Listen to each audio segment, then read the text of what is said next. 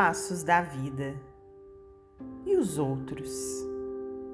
Quando te dirijas ao Senhor implorando o amparo de que te julgas em necessidade premente, pensa nos outros, naqueles outros que te seguem à marcha, suspirando pelas migalhas das sobras que desperdiças. Rogas tranquilidade e reconforto para os entes amados que te povoam o reino doméstico. Natural assim faças. No entanto, imagina os padecimentos daqueles que vagueiam sem teto.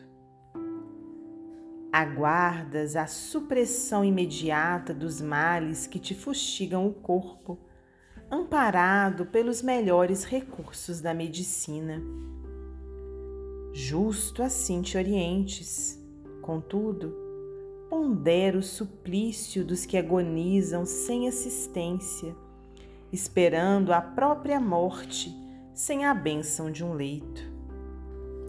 Suplicas proteção e segurança para os filhos queridos, acobertados por teu afeto, a fim de que vençam galhardamente as dificuldades do mundo.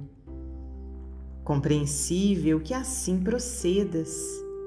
Recorda, porém, o martírio daqueles outros pais e mães que dariam a vida para arrancarem os filhos do coração ao chavascal da penúria.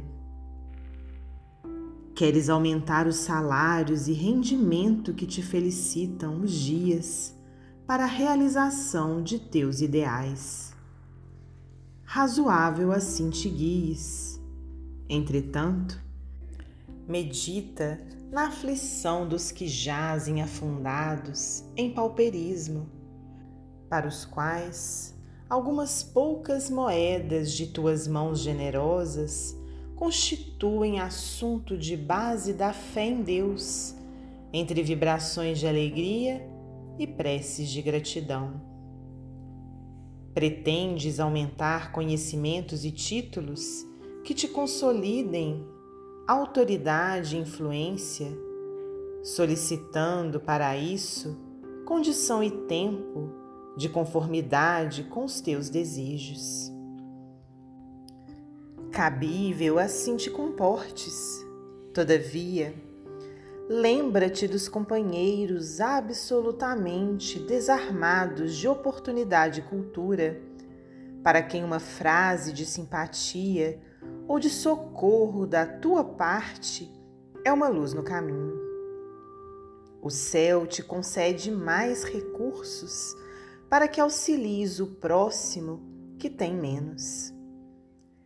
Pede à providência divina aquilo que te falta suprindo quanto possível aquilo que falte ao outro. A vida te ajuda para que ajudes.